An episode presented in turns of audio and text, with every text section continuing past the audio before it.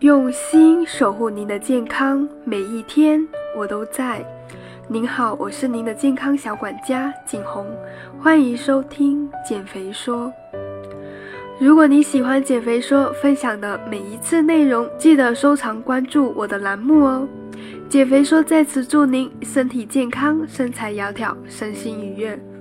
之前有几期介绍了几种低碳的饮食法。对于习惯以米饭作为主食的我们来说，不是那么的好适应，特别是有运动习惯的朋友们，低碳饮食会比较明显降低运动表现。今天呢，我就介绍一种新的饮食法，用来结合运动健身是非常合适的。如果你平时热爱运动，那这个方法就非常适合你用来增肌减脂了。国外有一种经过美国注册营养师认证、适合减脂的高碳循环饮食法。说到这个，你肯定觉得奇怪，什么是高碳水循环饮食法？减肥还能高碳水饮食？很多减肥人士总是谈碳水就大惊失色。对碳水更是避而远之，因为大家普遍流传的都是低碳饮食，但是低碳饮食也有一定的副作用和不良的反应。之前介绍过的，比如说情绪异常、皮肤干燥、掉头发、思维能力下降等等，都是低碳饮食的不良反应。而高碳循环饮食法可以避免这些问题。这种饮食方法更多会在健身爱好者和健身参赛者中使用，因为低碳饮食带来的负面影响会很大程度影响到健身锻炼的过程和效果，包括运动表现力的下降、饥饿感增强、新陈代谢率下降以及注意力下降。所以这种方法能够比较好帮助健身朋友在减脂的同时保持比较好的锻炼效果哦。那这个方法具体是怎么操作的呢？我来告诉你。首先，第一就是要控制热量的总摄入，这是不变的原理。假设你想要维持现在的体重，每天要吃两千大卡，那么可以减少到吃一千五百大卡到一千七百大卡。第二，调整碳水、蛋白质和脂肪的比例。高低碳水循环关键在于碳水的摄入量。记住了，不是高碳日就可以放开吃，低碳日就零碳的，而是有一个范围。高碳水日建议是每公斤体重摄入三到四克碳水，中碳水日是建议每公斤体重摄入一点五到两克的碳水，低碳水日是建议每公斤体重摄入零点六到一克的碳水，在保证总摄入热量不变的前提下。确定了碳水的量，有两种方法可以尝试。首先，第一种就是要保持每天蛋白质摄入量不变，根据每日碳水的量计算出脂肪的摄入量。碳水增加时就减少脂肪，碳水减少时就增加脂肪。比如每公斤体重摄入两克的蛋白质，根据当天的碳水摄入量。按照总热量计算出脂肪的摄入量，这种方法比较适合运动强度大的朋友，要优先保证蛋白质的摄入量。第二种，保持脂肪摄入量不变，根据每日碳水的量计算出蛋白质的摄入量。比如说，每公斤体重摄入零点六克的蛋白质，根据当天的碳水摄入量，按照总热量计算出蛋白质的摄入量。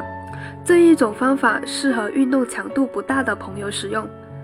以上具体的饮食指标没记清楚也没关系，到时候我会放在这个音频的简介中，你们可以去看一下。想要开始尝试你的高碳水循环计划了吗？别急，在你开始尝试碳水循环法之前，先听我说说注意事项。首先，高碳水饮食应该放在高强度训练日中。有一点要知道，必须结合运动。高低碳饮食法的前提是必须和你的运动强度相匹配。在运动强度最大的日子，安排最多的碳水，比如绝大多数健身爱好者的练腿日。如果你的训练是覆盖全身的，也可能需要安排高碳水饮食。在休息日或者低强度有氧日，可以安排最少的碳水。举个例子，如果你的训练计划是腿休息，背和手臂、胸肌、核心休息，就可以用高碳、低碳、中碳、中碳、低碳这样的安排。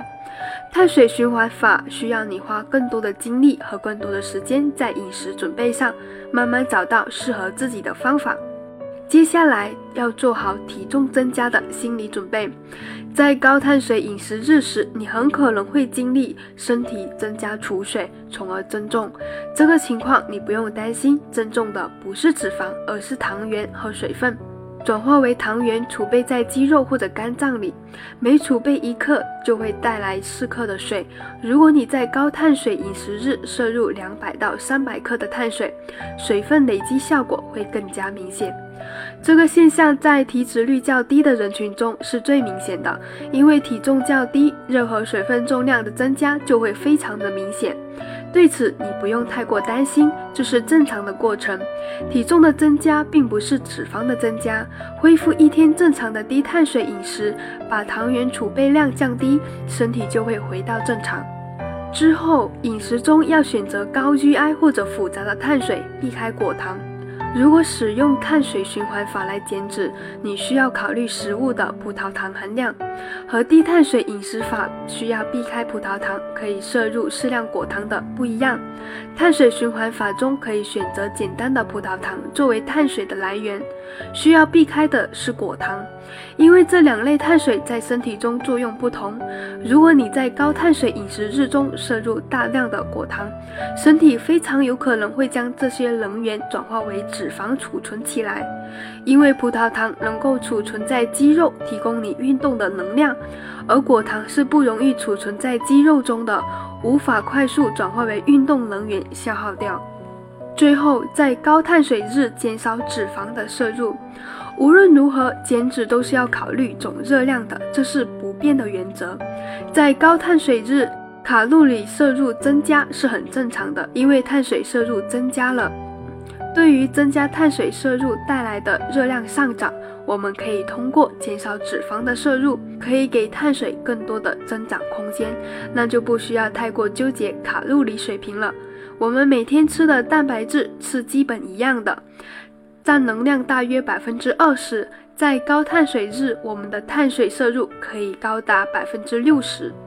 可能很多人都听过低碳饮食和知道很多低碳饮食法是由医生或者博士提出的，而没听过这种碳水循环饮食。那么碳水循环有没有科学依据呢？高碳水循环饮食法的原理是在低碳水期间，身体将能源耗尽，因此增加脂肪酸氧化。而在高碳水日，身体会恢复肌肉糖原，同时提高激素分泌，刺激肌肉增加和脂肪的燃烧。通过将高碳水饮食日和低碳水饮食日结合的循环改变方法，利用日常食物中碳水化合物供应的不确定性，欺骗身体的代谢系统，从而达到减肥的效果。有研究表明，偶尔的高碳摄入能够提升身体的机能，改变食欲，调节瘦素和饥饿素。之前说过，瘦素是由脂肪细胞分泌的，而摄入太多的脂肪和热量，瘦素的敏感度就会下降。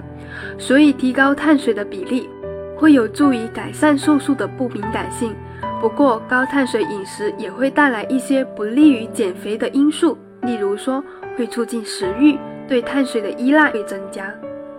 那么，我们来说一说碳水循环的好处吧。首先，第一个，戒不掉碳水的朋友想要减肥，可以通过这个方法来享受高碳水饮食来瘦身。第二个，健身爱好者利用这个方法可以快速的增肌和减脂。第三个，能在减脂的同时保证新陈代谢在一个比较高的高度。这对于一个制造热量缺口的饮食减肥法来说，会是一个比较好的效果。第四个，给很多低碳饮食不适者提供了另外一个减肥的选择。当然了，所有的方法都是两面的，有优势和好处，当然也会存在风险。而我们需要做的是选择对我们来说。更多好处而风险最低的方法，这个因人而异的。那么碳水循环法的风险是什么呢？碳水循环法不一定适合所有人，有些人因为长期低碳控制了碳水，对碳水的眷恋已经不高了。但是如果你尝试高碳，可能重新唤起对碳水的欲望。这个其实就跟戒烟是一样的，你很可能复吸，也有可能高碳水日会引起你对碳水的渴望和依赖，会不自觉的想要增加碳水的摄入。除此外，还有一个比较明显的缺点，就是饮食的计算是要精确到克的，按身体体重每公斤来计算碳水量，然后计算蛋白和脂肪，这要对照食物成分表来计算。对于普通的人来说，这个操作是有点麻烦的。好的，今天的内容就分享到这么多。如果有什么疑问，欢迎留言，我会给你解答的。我是你的健康小管家景红，下期见。